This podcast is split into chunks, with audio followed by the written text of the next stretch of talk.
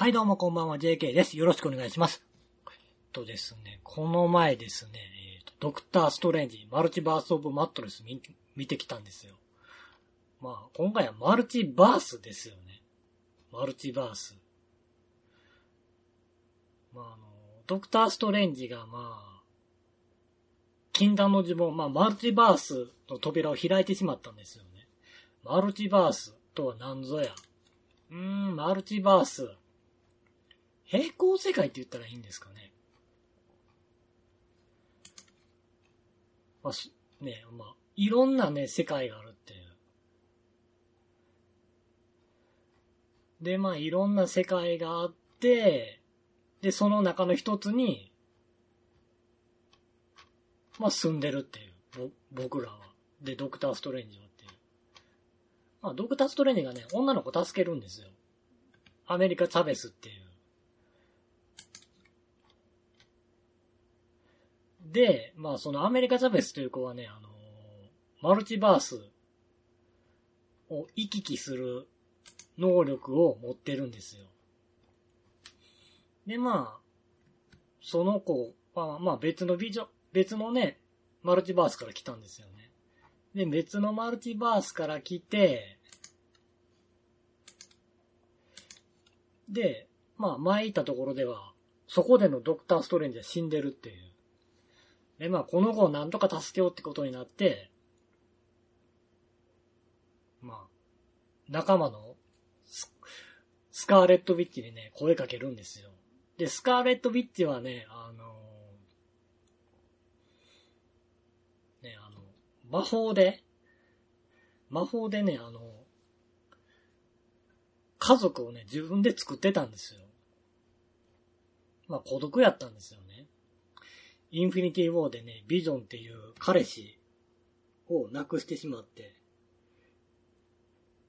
で、亡くして孤独で、で、まあ、その双子を作ったんですよね。で、双子作ったんですけど、まあね、双子もね、消えてしまったんですよね。で、その双子とまた会いたいっていう。まあだ、で、別のマルチバースに行って会いたいっていう。まあ別のマルチバースに行ったらまあ、生きてるかもしれないんで。で、そのためにまあ、マルチバースを行き来できるアメリカ・チャベスからその、パワーを奪おうとするっていう。まあね、まあ、そうなんですけどね。でも、これまあね、最後ね、出るんですけどね、あの、マルチバースっつったってね、あの別のマルチバースに行ったら、そこにはまあね、いなくなったね、子供はいるんですけど、もう一人の自分がいるんですよね。十マル、十、十ね、あの、マルチバースがあったら、十人自分がいるっていう。だからもう言ったら、ね、子供っ、自分の子供ではないんですよ。別のマルチバースのね、子供は。別の世界の自分の子供なんですよ。だから言うたら、その子らにとっては自分は他人っていう。まあ、めっちゃ悲しいやつですけどね。顔とか姿はね、自分の子供と一緒ですけど、自分の子供じゃないし、自分のことはお母さんと思ってないっていう。まあで、この、ね、ワンダと、スカーレット・ウィッチね、ワンダがスカーレット・ウィッチって呼ばれてるんですけど、まあ、戦うっていうドクター・ストレンジが。で、まあ、ドクター・ストレンジも、まあ、ダークホールドっていうね、邪悪な魔術書があってね、まあ、それを使って、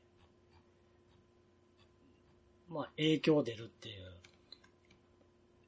まあ、だからマルチバースやからね、あの、いろんな世界でね、まあ別のヒーローたちもいるんですよね。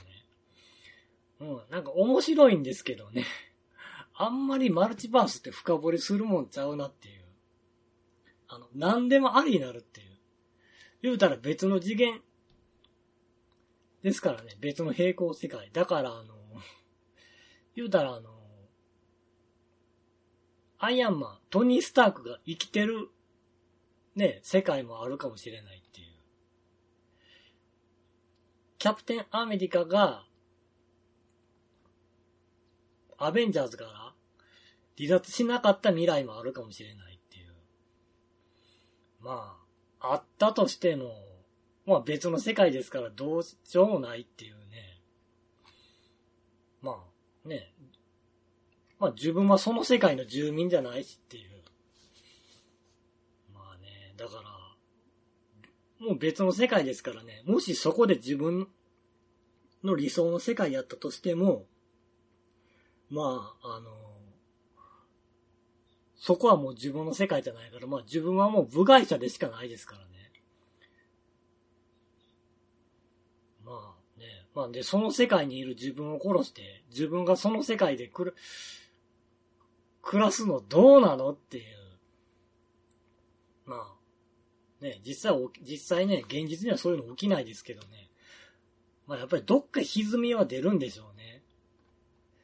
別の世界の人間がいてね、普通、殺してね、入れ替わるとかっていうのは。まあね、僕ちょっと悩みもあ、まああるんですけどね。まあね、あのー、マルチバースオブマットネスね。まあ、スカーレット・ビッチのここら辺の、に至るまでの話については、ディズニープラスのね、ワンダイビジョンを見るとより詳しくわかるっていう。僕もざっくりとしか知らないんですよね。まあだからエンドゲームで、まあ買ったんですよ、サロスに。でもまあ、ブイジョンはなくなったままなんですよ。でまあ、ワンダが、ワンダが、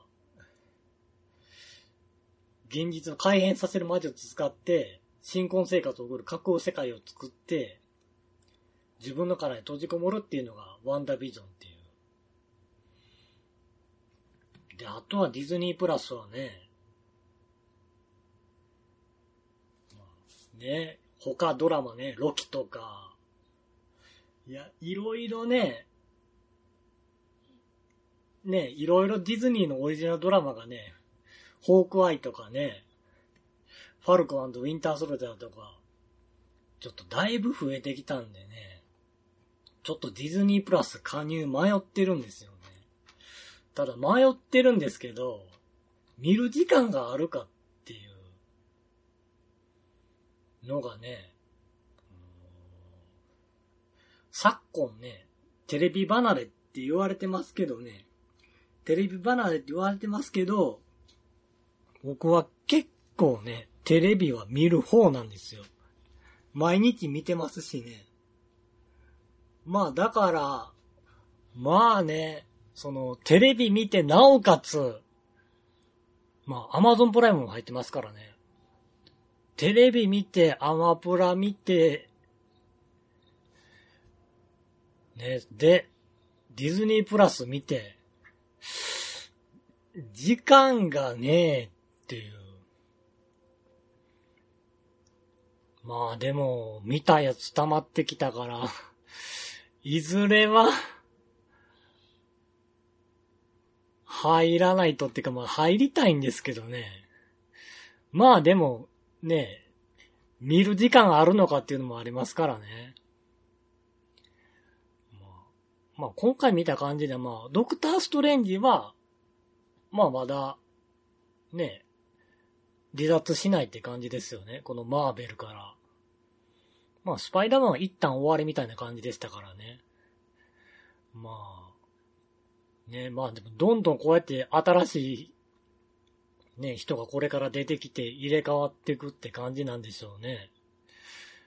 まあ、アベンジャーズが再始動するかっていうのもありますからね。ですよね、あの結局。エンドゲームね、インフィニティウォーね、インフィニティウォーとエンドゲーム、サノスと戦ったもうあれ以上、描けるかっていうのはありますよね。こう、アベンジャーズがまたね、新たにできてとかってなるとっていう。だからまあ、これからもマーベルはね、まだまだね、シーハルクとかもありますからね、これからまだまだどんどん続いていくんでしょうけど、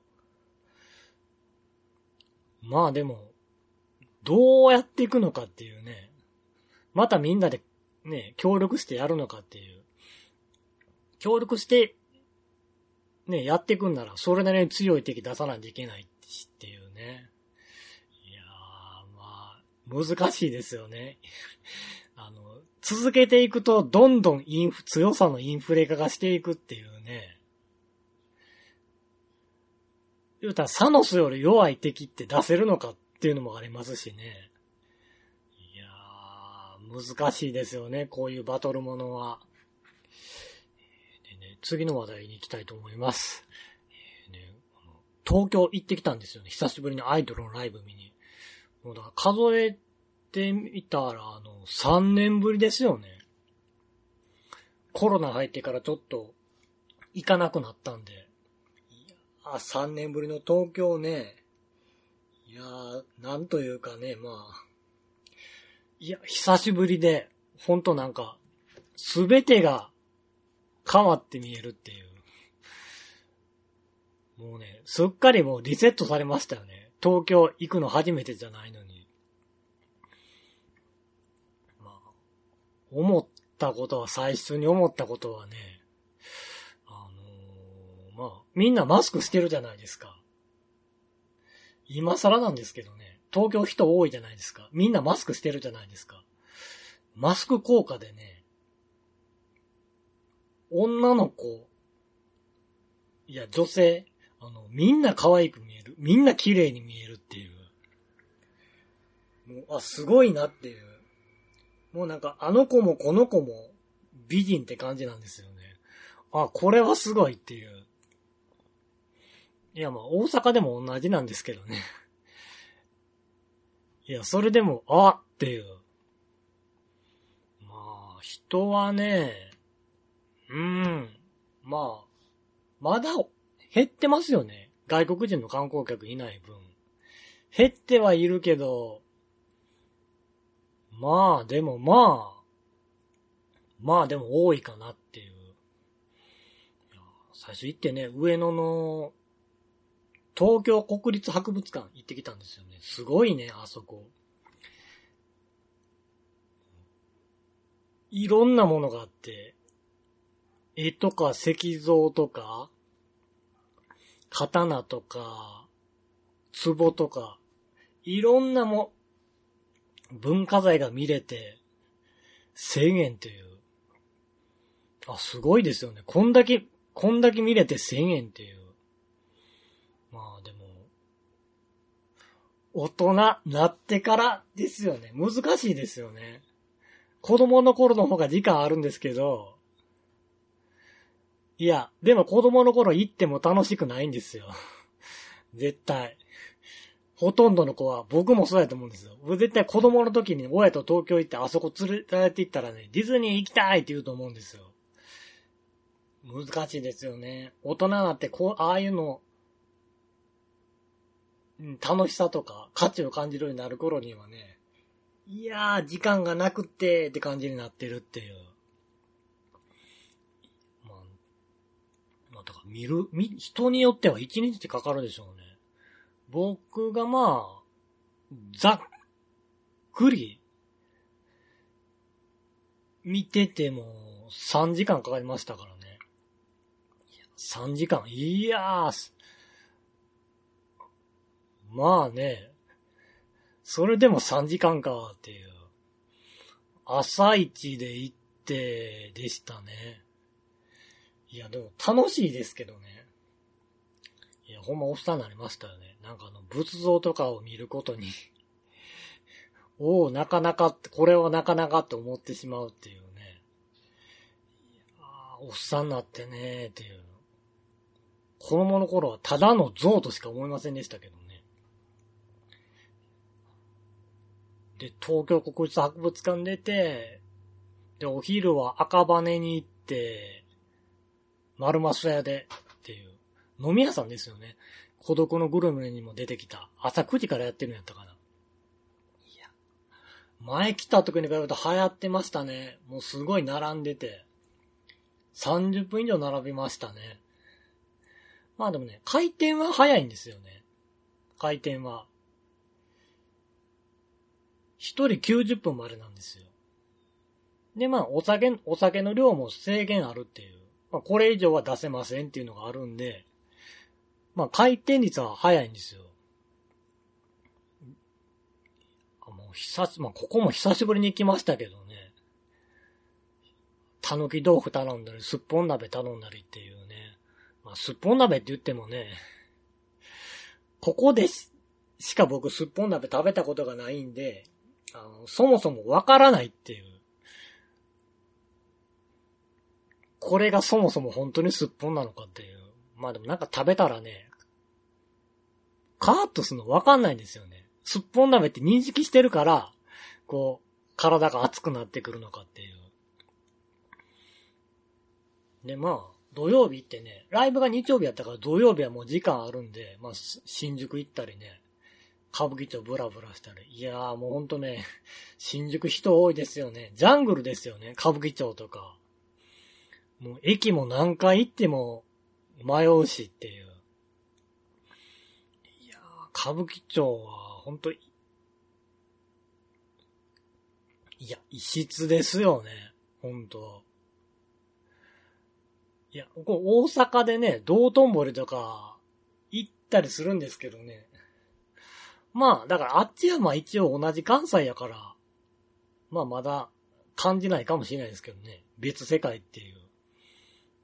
まあ、あっちも別世界なんですけどね。いや、歌舞伎町すごかったですよね。もう、どんどん声かけられるし、DVD、DVD、DVD っていう、DVD 見ませんかっていうね。いや、まあ、DVD ね。いや、旅行行ってんのに、行ってまでっていうね、っていう。で、まあ、夕方になってね、まあちょっと早いけどね、まあ蒙古タンメン中本でね、北極ラーメン食べて行ったことなかったんでね、辛さ9っていう、2番目に辛いやつみたいですけどね。でもめちゃめちゃ辛かったですよね。食べててむせるしね。まあでも、なんかギリギリ絶妙な味付けでしたね。ギリギリ、ギリギリ美味しく感じる辛さ。だからといって、あれしょっちゅう食べたいかっていうとってやつなんですよね。まあでもこれ言うてええかどうかわかんないんですけどね。まあ、セブンイレブンのカップ麺の方が美味しかった、美味しいかな、とは個人的に思いましたよね。多分あっちの方が味が食べやすいからでしょうね。ほんま中本のは、ドーンっていう。多分、一般人受けにするようにしたのがカップ麺かも、ですからね。で、次の日はライブ、いろんなアイドルが出るライブで2階席の指定席で見てたんですけどね。1階は立ち見なんでね。まあ、ぎゅうぎゅうでしたね。ぎゅうぎゅう。いや、まあね。まあ、どんどん収容人数増えてますからね。まだ声出しはね、禁止されてますけど。まあ、でもする子もいますからね。注意が出てましたよね。ちょっと声出しやめてくださいっていう。まあね、声出し難しいですよね。今まで通りアイドルのライブ見ててね、今までのように声出しをするのを我慢できるかって言われるとっていう。いやー、まあだからあれは難しいですよ。2階席ね。いや、はぎ、まあね、1階席より距離はあるんですけどね、ステージ。まあでも、ゼップダイバーシティ東京なんでね、あのお台場の。まあ、2階席でもそんな遠くはないんですよね。まあ、見えるっちゃ見えるんですよ。まあ、だからまあ、座れる分、まあ、快適かなっていう。まあ、お台場もね、暑いっていうのもありましたけど、人少なかったですよね。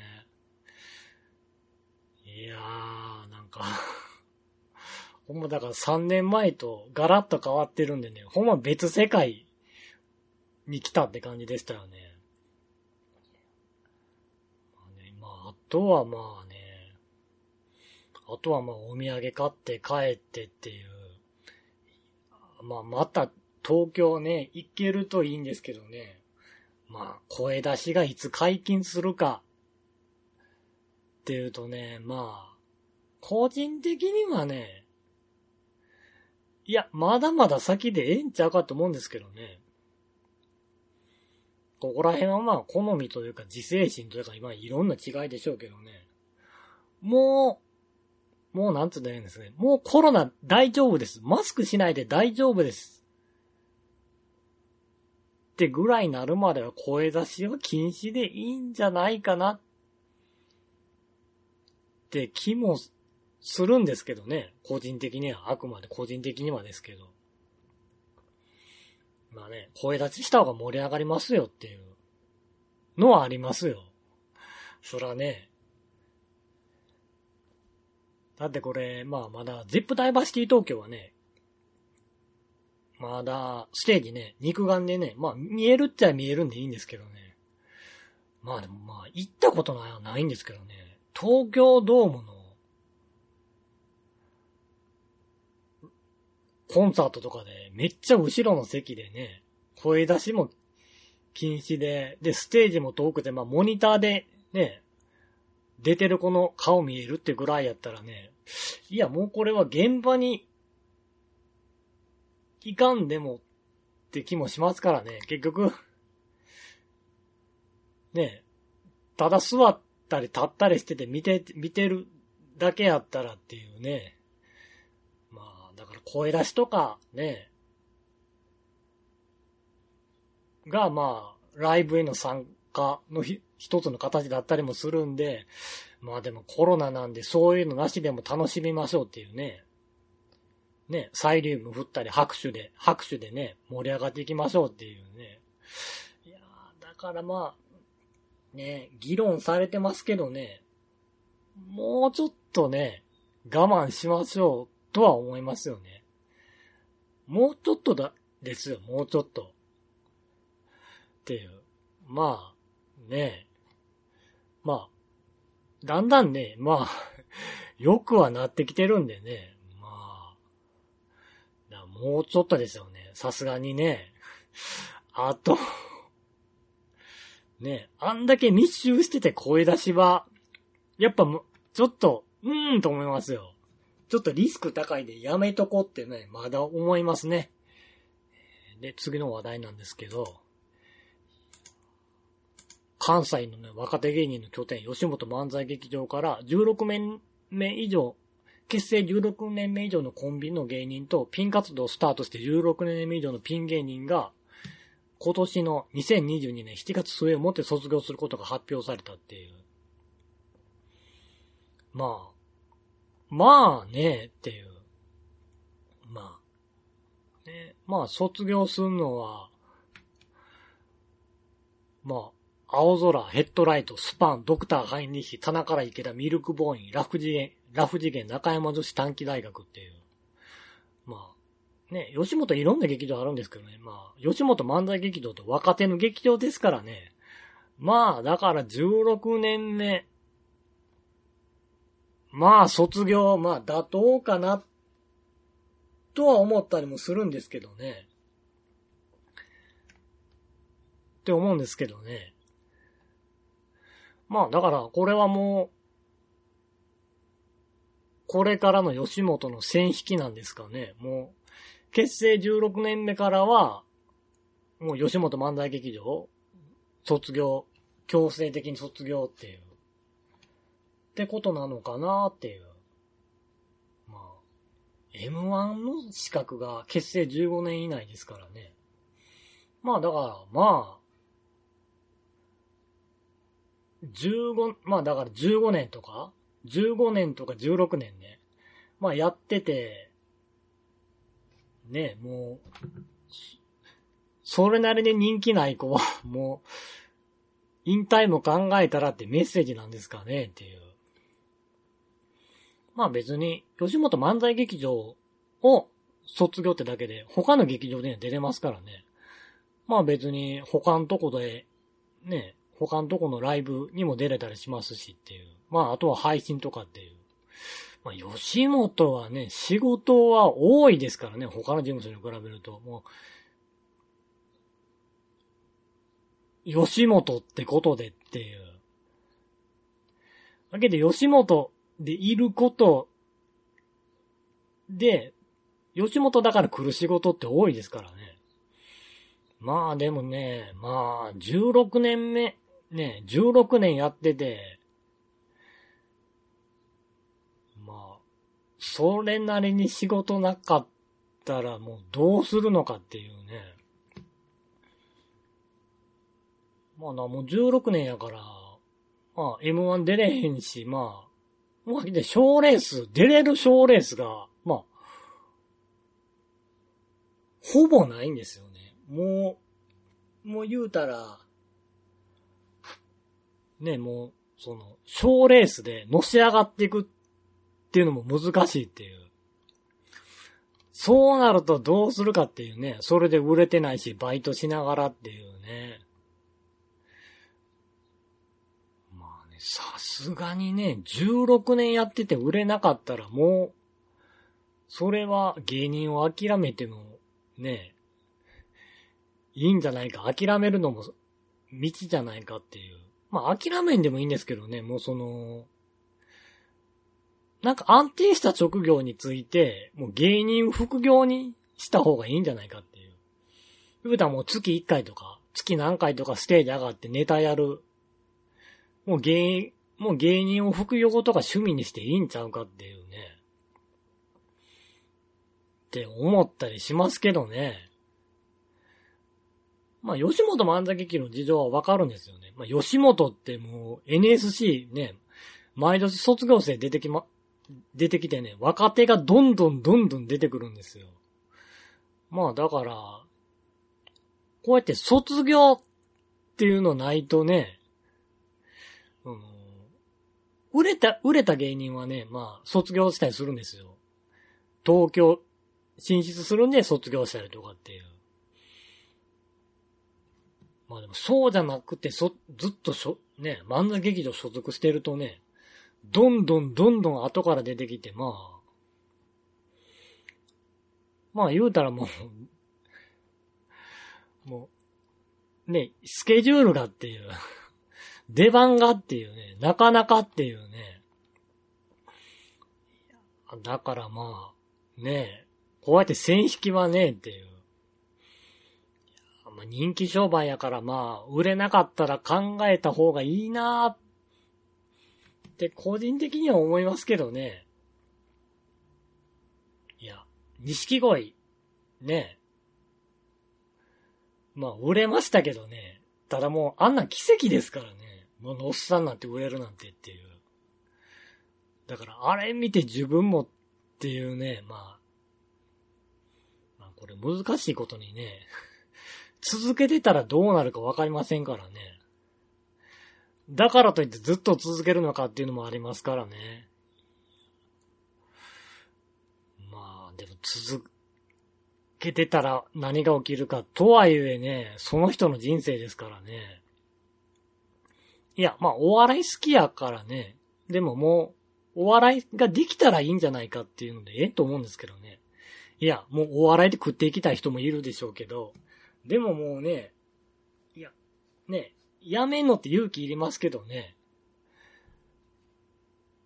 でもまあ、諦めてね、もう、副業芸人で趣味で芸人やるっていうのもね、それはそれでええんちゃいますっていう。もうその、もう40とか50になってね、バイトしながら芸人できるかっていう。でもメインの収入バイトっていう。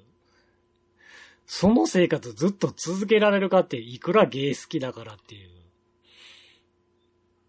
うん、そもそもね、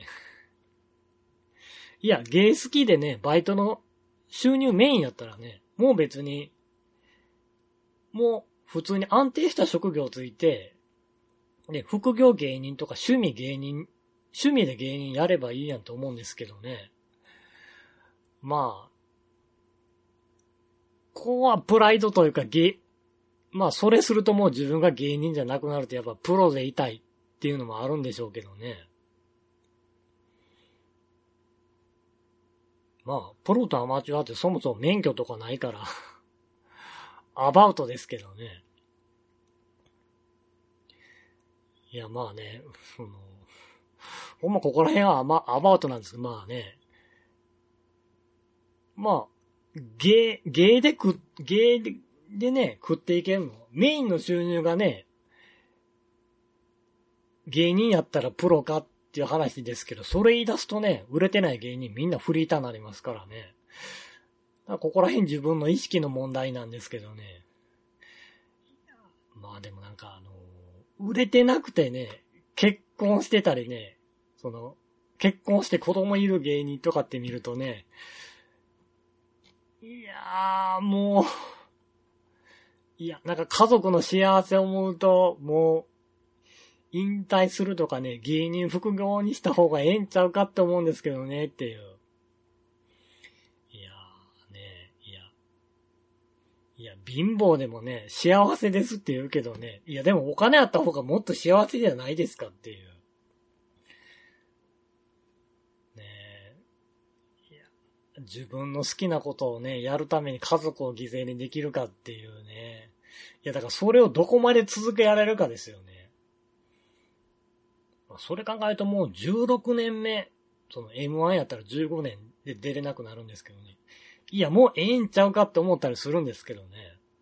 まあ、かといって吉本としてはね、強制的に辞めさすことはできないですからね。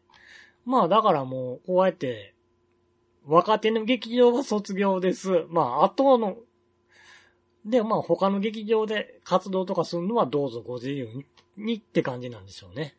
えー、では今日はここら辺で終わりたいと思います。お相手は JK でした。